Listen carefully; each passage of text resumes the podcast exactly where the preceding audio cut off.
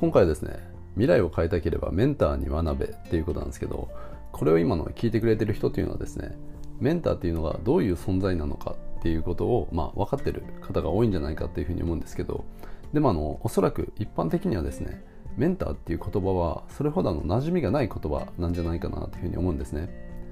でこのメンターっていう言葉なんですけどこれなかなかいい日本語訳っていうのがないんですよね。これ強引にメンターっていうのを日本語にすればですね例えばの助言者とか指導者とかあと教え導く人とかですねあと恩師とか教師とか先生とかあと人生の師とか人生の先輩とかこういった言葉になってくると思うんですけどでもこのどれもですねあのメンターっていうのを的確に表してはいないんですよね、まあ、ちょっとニュアンスが違うんですよ。だからあの日本語にはですねこのメンターっていう、まあ、言葉に相当する言葉っていうのがないんですよね。だからあのメンターっていうのをあえてこう表現するならですね今挙げた言葉をこう全て包括するようなもっとこう抽象度が高い言葉なんですよね。だからメンターっていうのはですね自分のこう理想に近い生き方をしている人であってで自分がモデリングすべき人そして人生の指針になってくれる人なんですよね。でメンターを持つことができればですね一人で取り組むよりもう圧倒的に成長をこう加速させることができるんですよ。であの基本的にですねメンターというのは自分よりもこうステージが高いんでこう自分よりも視点が高くて視野が広いわけですよ。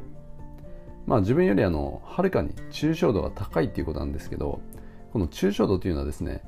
低い人から高い人の視野っていうのはほとんど見えないけどでも抽象度が高い人から低い人の視野っていうのはもう完全に見えてるようなそういう状態なんですね。だから要はあの下から上は見えないけど上から下は丸見えだということなんですよ。だからメンターの視界っていうのはですね自分が見えるかどうかもうギリギリなんですよね。でもそれとは逆にメンターっていうのはですね自分には見えてないものが見えてるんですよ。だから自分の認識の盲点っていうのが見えてるんですよね。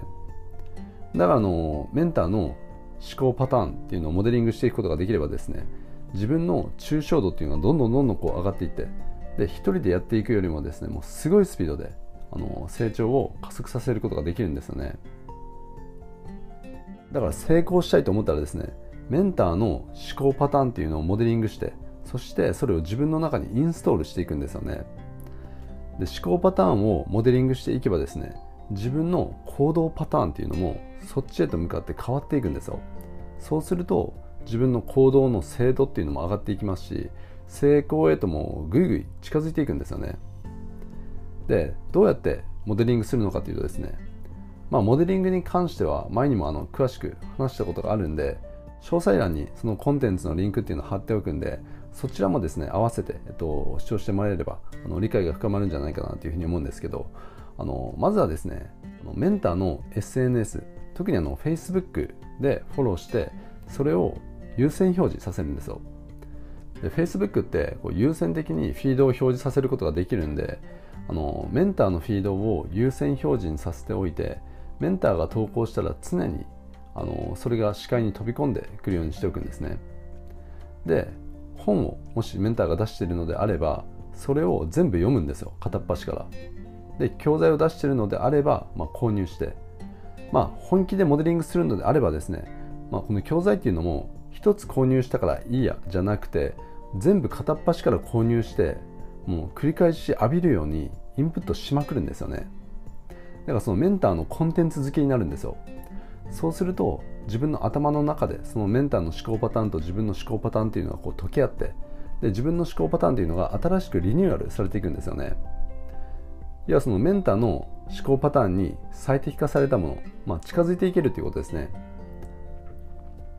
で何か自分が問題にぶち当たった時もですねメンターだったらこういう場合どういうふうに考えてどういうふうに行動するだろうみたいに日常的にメンターを重ねてモデリングしていくんですよね。で一番いいのはですねやっぱりあの実際に会いに行くっていうことですね。だから実際に会って同じ空間を過ごすことでですね。ミラーニューロンっていうのが働くんでめちゃめちゃ効率的にセルフイメージが書き換わっていくんですよ。であのメンターっていうのはですねあの基本的にはコンフォートゾーンの外なんで最初はこう実際に会いに行ってもですねあの居心地悪く感じたりもするんですね。でも人って自分で意識している以上に環境からの影響を受けているんで近くで過ごしているうちにですねこうミラーニューロンが働いて自分のセルフイメージっていうのがメンターのコンフォートゾーンの方に最適化されていくんですよ。で自分のセルフイメージがもうみるみる変わっていくみたいなことが起こってくるんですよね。だからできるだけ会いに行ってそしてできるだけ近くで過ごせるような環境を自分でこうマネジメントしていくっていうことですね。そうすることで一気にこう成長を加速させることができるんですよ。でどうやってそういった環境をマネジメントしていくのかっていうとですねもちろんこうぶしつけに会いたいですっていうメッセージを送るんじゃなくてこれはもう論外ですね。あのこういうふうにぶしつけに会いたいですとかそういうメッセージを送るんじゃなくてあのまあ会いたいです会ってくれませんかっていうメッセージを送ったところで向こうにはこう何のメリットもないわけですよね。だから会いたいと思ったらウィンウィンのオファーっていうのを出す必要があるんですよ。例えばあの教材のオファーを受けてそこにお金を払うっていうのも自分にできる、まあ、ウィンウィンのオファーの一つなんですね。というかあの会うのであれば教材を購入して学んでおくっていうのは、まあ、最低限のこう礼儀というか、まあ、当然のことですよね。あるいはこうコンサルのオファーを受けたり勉強会に参加するとかですね。こう何かしらの方法を準備してくれてると思うんでそこから正式に会いに行くんですよ。でできればメンターの教材を購入するだけじゃなくてその教材で学んで結果を出したりですね。あるいはあのあるいは自分がそれを代理販売してそれを広めることができたら、まあ、なおいいですよね。とにかくあの会いに行けるような状況を自分で作るっていうこと。そして会った時にうまくコミュニケーションが取れたり深い人間関係が作れるような状況を自分で作っておくっていうことですね。だからとにかくこう会いに行くことでこう近くで過ごすことでミラーニューロンというのが働いてで肌感覚でメンターの視界っていうのを自分の中にこうインストールすることができるわけですよ。で僕もですねあのよくメンターと一緒にご飯を食べに行ったりあるいはの部屋に泊まらせてもらうっていうことも、まあ、よくあるんですけどそうするとですねこうふとした会話の中にヒントがあったりあるいはの部屋がどういう配置になっていてどういう本がそこに置いてあってみたいなところもこう視野に飛び込んでくるんでだから自分の潜在意識にはなかなか上ってこないような、まあ、言ったらこう潜在意識レベルですよね。そういったあの潜在意識レベル細胞レベルであのものすごい情報を吸収することができるわけですよ、うん、だからあの実際に会いに行って一緒に過ごしてそしてあのなるべく自分にできる限り深い関係になっていくことであの自分のセルフイメージをすごいスピードで変えていくことができるんですよね。そして未来がどんどん近づいてくるっていうことが起こってくるんですよ。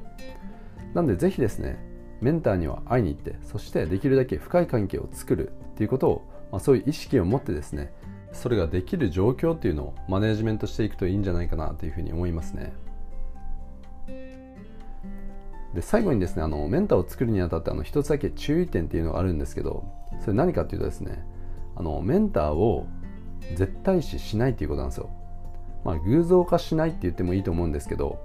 まあ、あの完璧な人間っていうのはあの、まあ、存在しないですしあのメンターっていうのもまあ一人の人間なんで。であの前にですね僕あのメルマガでこんな感想をもらったことがあるんですね。でどんな感想だったかというとあのその人は別のところでメンターと懇親会で食事に行ったらしいんですよね。でその時のメンターの食べ方があのちょっとあの汚かったらしくてあの幻滅したらしいんですよ。でもまああのメンターって言ってもまあ人間なんでどこかしらの不完全な部分っていうのがあるわけですよ、まあ、人間ってこう完全じゃないんで。だからどんなメンターであろうと何かしらあって思うような部分があのあったりもするんですよね。だからあのそこでこう絶対視してるとですねやっぱりあのどっかでこんなはずじゃなかったみたいなこう感じで、まあ、自分の意識の中にほころびがこう出てきたりもこうするわけですよ。でそれっていうのはですねメンターのせいじゃなくて絶対視してしまっていた自分の責任なんですよね。だからメンターを作ってそしてメンターに学ぶっていうのはいいけどでもあのそこであのメンターを絶対視するんじゃなくて偶像化するんじゃなくてあの尊敬はしつつも一人の人間として関わっていくっていう意識はあのすごく大事ですね。そうしないとのどっちみちがの深い人間関係というのを作っていくことはできないんで、うん、なんでその辺をしっかりあの意識してやってみてほしいなというふうに思いますね。でもう一つですね。この間あのこれコミュニティの勉強会の方で出た質問なんですけどあのメンターって何人かいてもいいんですかっていう質問があったんですね。でこれ結論から言うとですねあの何人かいてもいいですね。だからこう一番いいのはこうコーチとかメンターっていうのはですねこのジャンルごとに見つけるっていうのがいいですね。だからのコミュニケーションはこの人でビジネスに関してはこの人で遊びはこの人でみたいな感じですね。あの立ち居振る舞いはこの人でとか、うん、もちろんですねこれらを全て包括していた場合ですよメンターが。あのその場合でもやっぱりあの1人じゃない方があのバランス的にはいいと思いますね。あの1人だとどうしてもこう偏ってくるんで、うん、あとこう相性とかもあったりするんで